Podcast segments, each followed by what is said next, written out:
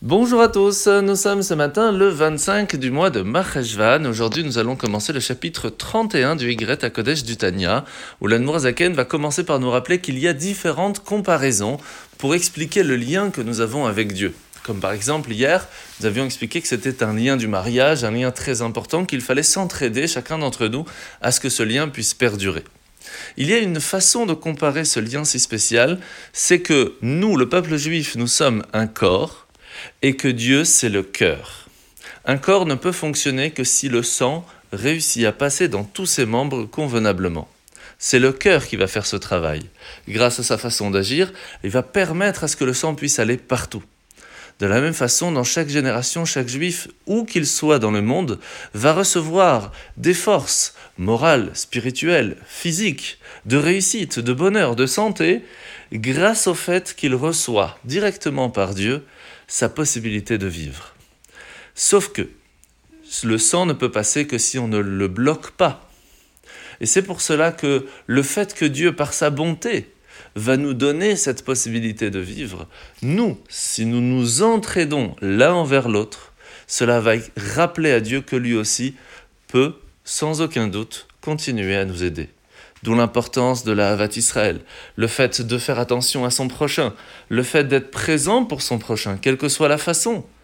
Et c'est ainsi que l'on montre à Dieu que nous aussi nous aidons, lui aussi peut nous aider. Et cela nous rappelle aussi une chose très importante, c'est que partout où nous nous trouvons, quel que soit l'endroit, Dieu a choisi que nous soyons ici, ce qui nous ramène à cette façon de vivre que on ne doit pas être triste de l'endroit où on est, mais au contraire, savoir que nous avons une mission, la mission d'aider notre prochain, quelle que soit la façon, là où nous nous trouvons. La mitzvah de ce matin, mitzvah positive numéro 126, c'est la mitzvah de Léa Frisch, de donner une partie de, des, récoltes que l'on va avoir dans son champ, et plus précisément, les premières poussées de, de, blé, d'orge, etc., on doit les donner au Cohen. Mais cela ne fonctionne qu'en Eretz Israël.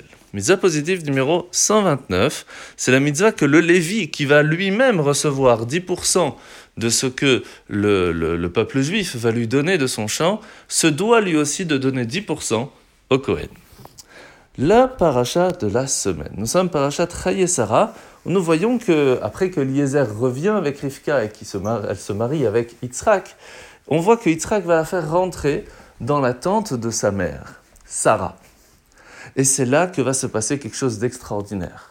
Nous savons que Sarah avait des miracles qui se passaient chaque jour avec elle, comme par exemple un nuage divin était toujours au-dessus de sa tente pour rappeler que sa façon de vivre était pure. Il y avait aussi que les chalotes qu'elle préparait pour Shabbat restaient comme il le fallait jusqu'au Shabbat d'après. Et bien sûr, une chose extraordinaire, la lumière des lumières de Shabbat qu'elle allumait restait allumée jusqu'au vendredi d'après. Sauf que lorsque Sarah partit de ce monde, même si Abraham aussi allumait des bougies de Shabbat, cela s'éteignait comme toute bougie normale. Et c'est là que Rivka arrive, allume les bougies et que ces bougies ne s'éteignent pas. De là, nous rappelons et attestons l'aptitude particulière que les femmes et les jeunes filles ont de pouvoir allumer, de pouvoir illuminer la maison par leur acte de la lumière de Shabbat et qui va se transmettre pendant toute la semaine. En vous souhaitant de passer une très bonne journée et à demain.